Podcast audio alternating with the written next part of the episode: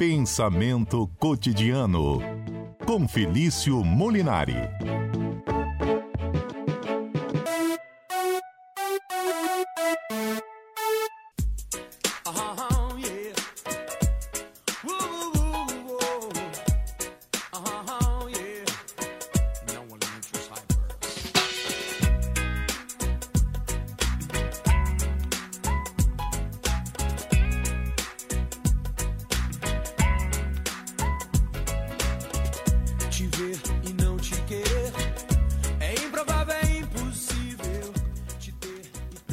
3 horas e 16 minutos. Toda quarta-feira a gente abre um espaço aqui na nossa programação para abrir a nossa mente, pensar um pouquinho sobre os assuntos do cotidiano ligados à filosofia, sempre também aí com a- uma trilha musical. E quarta-feira é dia da gente conversar com ele, Felício Molinari. Boa tarde, professor.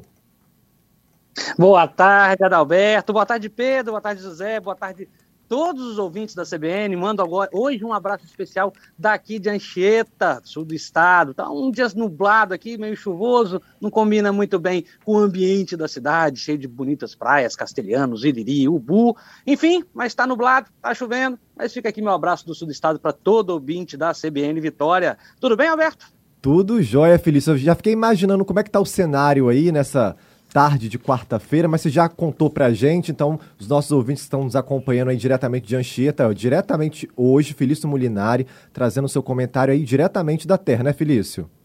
Exatamente, porque não só eu nasci, né? Não nasci, nasci em Rio Novo do Sul, mas sempre morei aqui na cidade de Anchieta, terra da, do santuário do padre José de Anchieta, então é uma terra muito querida para mim, muito especial, tá bacana, muito especial fazer esse programa daqui.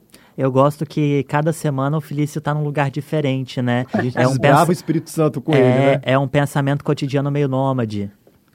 Pois é, né? O pensamento cotidiano capixaba, cada, cada semana, cada dia, um lugar diferente, uma cidade diferente, mas é bacana que assim surgem novas ideias, novos debates, novos temas, né? Bacana também. Olha, por falar em novos temas, novos debates, professor Felício, uma dúvida que eu tenho certeza que os nossos ouvintes têm também na sua mente é a seguinte. Quando a gente fala da ciência, do pensamento científico, né? Será que a ciência, afinal de contas, Felício, é capaz de explicar tudo? Tudo em caixa alta mesmo. Tudo. Eu passo a bola para você. é. Vamos lá. Vamos lá, pois é. Eu acho que tem várias questões em volta disso, né? A gente poderia aqui se perguntar uma questão até mais básica, né? O que, que é ciência, afinal, né? Mas vamos dar um pé atrás e tentar fazer ah, algo mais, mais inicial, né? Uma conversa mais inicial. Acho que a maioria das pessoas sabe que a ciência não explica tudo. É, as maioria das pessoas sabem que a ciência não explica questões como que envolvem a fé, por exemplo. Já que eu estou aqui em Xeta, aqui tem um santuário, por exemplo, a fé cristã não é, nunca será explicada pela ciência. E quando eu digo que ela não será explicada, aqui que talvez esteja o grande que filosófico. O método científico, o método que a ciência usa, é, é, é de um tipo, né? É um tipo experimental, muitas vezes, dedutivo, vai na natureza e tira provas, experi experiências, e é claro que isso funciona, isso tem validade. Mas existem muitas coisas na vida que não são explicadas assim. Por exemplo, não tem como ir no laboratório para dizer que essa música que acabou aqui o quadro, iniciou o nosso quadro, música do, do Skank, se ela é boa ou ruim. Não existe um laboratório, uma métrica, uma mensuração para dizer se essa música é boa ou ruim, para dizer que se alguém é bonito ou feio, se um prato ele é saboroso ou não. Todo esse juízo de gosto, por exemplo, valorativo, ele está longe da ciência. Não existe algo científico para dizer se uma música é boa ou ruim. Da mesma forma que não existe um experimento científico para dizer se a pessoa tem mais ou menos fé, ou, por exemplo, para provar a existência de Deus, que é algo que a gente vai falar daqui a pouco. Então, já adiantando, a ciência ela não explica tudo. A grande questão é até onde a ciência vai, até onde ela explica, até que ponto ela pode explicar as coisas e até que ponto é, são temas de outras áreas, como da religião, da arte, da cultura, enfim, do imaginário popular. Então, talvez seja esse essa grande questão, até onde ela pode ir. E eu fico fiquei pensando aqui agora, professor Felício, esse limite aí, até onde então a gente pode dizer que pergunta, né? Mas vamos lá. Até onde a ciência, afinal de contas, consegue ir? Tem algum limite, algum ponto ali que os filósofos, que os pensadores já identificaram nesse aspecto aí que a ciência pode explicar até determinado ponto? Ou isso não tem?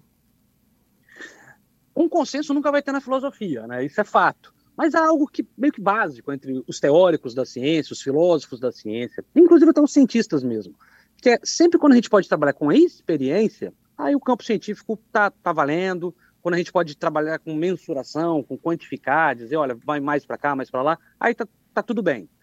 É, a grande questão é que existem muitos cientistas que usam a ciência para outros fins. Por exemplo, uh, fins políticos, como no próprio nazismo, usaram a ciência para dizer que negros eram inferiores, que a raça alemã era pura, mas era uma falso, um falso uso da ciência.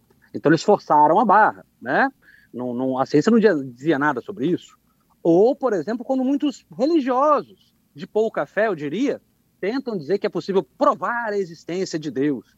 Ora, a existência de Deus depende da nossa fé, não é de uma prova científica. Até porque fé é ver sem crer, né? Se você tem uma prova científica, você deixou de ter fé. Você está acreditando porque está provado.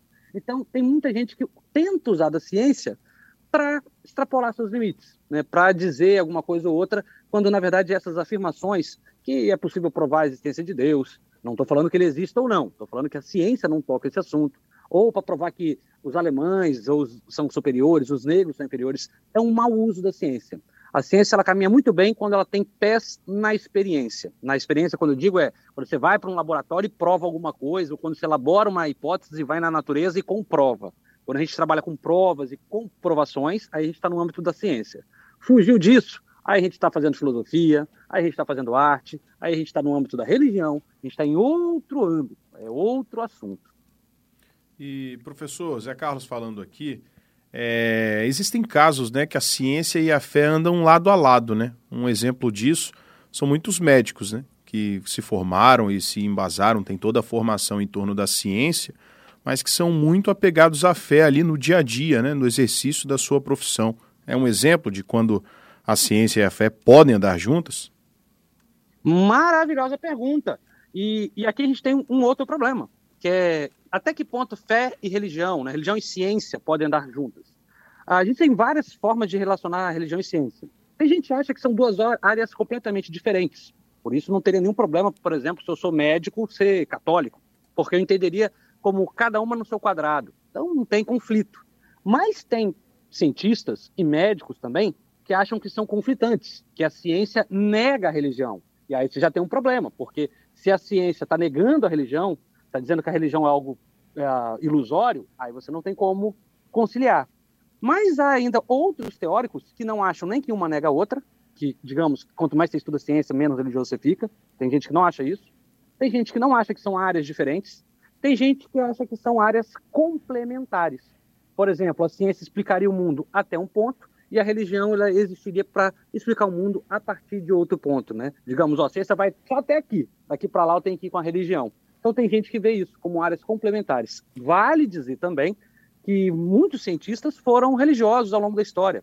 Essa separação entre ciência e religião é muito recente, tem dois, três séculos para cá. Até 1300, 1400, 1500, religião e ciência andavam juntas, né? durante toda a Idade Média, no Oriente Médio. Então, não há essa, essa separação entre ciência e religião, ela é bem nova, bem nova. Existem várias formas de relacionar né, um, uma área com a outra, de ver essa relação, né? Se como conflitante, como, como complementar, como duas áreas diferentes, enfim, várias formas de entender isso. O próprio perdão, o próprio Papa João Paulo II, hoje santo, né, é uma vez disse em uma encíclica Fides et Radio que a fé e a ciência elas são duas asas que juntas te levam a contemplar a verdade. Sim, sim, e é um problema é, clássico na Idade Média o problema entre a relação entre fé e razão. Uh, tem muitos muitos uh, filósofos, muitos teólogos também que acham que não, a razão ela acaba limitando a fé, que a razão ela diminui a fé, que a fé é algo maior que a razão. E tem muita gente filósofo também contrário que diz que a fé é algo menor que a razão que tem que nos guiar. Mas fato é que são duas áreas nobres. E eu acho que no dia de hoje, com o fundamentalismo religioso muito grande, com a intolerância religiosa sobretudo com, com religiões de matriz afro, muito grande. Uh, e num país plural como o nosso, nós temos uh, cristãos católicos, evangélicos, temos luteranos, temos, enfim, batistas, uh, anglicanos, pessoas do candomblé, da umbanda, espíritas kardecistas, há uma pluralidade de religião muito ampla. Então, o que eu diria é, todo mundo concorda que a ciência tem seus protocolos. mas a religião é diferente. Então, eu acho que essa racionalidade, uma racionalidade que não é técnica, né, que a gente tem aqui um cálculo para dizer como é que a gente trata a religião dos outros, mas uma racionalidade comunicativa que surge do diálogo. Eu acho que é por aí que a ciência e a racionalidade podem nos ajudar. Se o coleguinha não tem a mesma religião que eu, não é para eu chutar, para eu menosprezar, para eu ignorá-lo ou dizer que ele está condenado. É simplesmente eu entender que ele tem uma visão diferente. Acho que é por aí, por aí. O respeito, a tolerância, que são produtos da racionalidade, elas e também da religião, por que não? elas têm que estar cada vez mais presentes. Eu acho que a ciência, então, ela pode galgar nisso. Se alguma pessoa é religiosa, por exemplo, e é anti-vacina, acho que aí é preciso andar um pouquinho mais com a ciência. Mas se a pessoa está desamparada e precisa de um refúgio num momento de tristeza, acho que não tem problema nenhum uh, ela recorrer àquilo que ela crê, seja arte ou seja religião. Acho que talvez a grande contribuição da filosofia, é por isso que a gente está aqui, é fazer com que o sujeito, a pessoa, entenda o lugar de cada um não dá para chamar a religião quando você precisa de ciência. E também, muitas vezes, a ciência não é suficiente quando você precisa de um acalento religioso, né, para muitas pessoas. Não é meio por aí. O papel da filosofia não é colocar cada um no seu quadrado, mas é fazer a gente entender melhor essas duas áreas do saber humano que estão presentes, e isso é inevitável. Agora, professor Felício, enquanto você estava falando aí, eu estava pensando um exemplo prático para a gente trazer para os nossos ouvintes aí. Hoje, por exemplo, né, quarta-feira, a gente tem um tempo mais fechado, né? Tô falando do tempo mesmo, né? A gente observa aqui na Grande Vitória que a gente está com um tempo mais nublado, mais encoberto, até com os institutos de meteorologia apontando aí possibilidades de fortes chuvas. A gente tem um fato concreto que está colocado. O tempo está nublado aqui, pelo menos na maior parte da Grande Vitória, até aí onde você também está em Anchieta. Mas podem ter pessoas que vão ter visões um pouco diferentes a respeito desse clima, vamos dizer, que nós estamos aí. Nesse tipo de situação, quando a gente, li, a gente tem um fato concreto que é o tempo, né? Vamos dizer que ele está ligado à ciência. E aí a gente pensa do lado emotivo, do nosso lado da percepção, do nosso lado mais emocional. Tem como conciliar no nosso dia a dia, muitas das vezes, essas duas visões aí da ciência, do fato concreto e daquilo que às vezes tem mais de subjetivo dentro da gente? Tem, tem. Eu acho que esse é, é talvez é o grande desafio. É, é claro que em momentos como esse da pandemia, a gente tende a fazer uma ode à ciência, né? Que a ciência realmente nos ajuda, nos, nos, nos, ajuda a sair desse conflito. Mas é preciso também ter cuidado, porque a ciência, como eu disse, ela tem seus próprios métodos, mas não são os únicos métodos. A gente não pode tratar os outros cientificamente falando, né? Às vezes você tem um prato de comida, você não vai analisar ali se, é, se tem mais proteína ou se você vai misturar, enfim, você vai comer o que você quer e pronto, é questão de gosto. Acho que essa talvez seja a grande questão. Uh, a ciência ela trata com fatos objetivos, né, com uma certa objetividade. Mas tem muitas coisas que não são do caráter objetivo, né, como a experiência estética. Para quem está ouvindo, a experiência estética aqui, eu estou falando da experiência artística. Não há, não há nada disso. É, é, é você está falando do céu nublado. Tudo bem, céu está nublado, isso é um fato objetivo. Agora, se a gente estiver aqui ouvindo Marília Mendonça, saudosa Marília Mendonça, que nos deixou, e aí a gente pode ouvir uma música dela, é a mesma experiência, só que para mim pode ser bom e para você ser ruim, Adalberto. Então, aí há uma objetividade, mas um critério subjetivo de julgamento. Então, é, talvez seja isso que a gente precise uh, diferenciar. Em tempos de pandemia, volto a dizer, saber que julgar se vacinas matam ou não não é algo objetivo, não é algo de, ah, é minha opinião. É, não, você tem um fato concreto.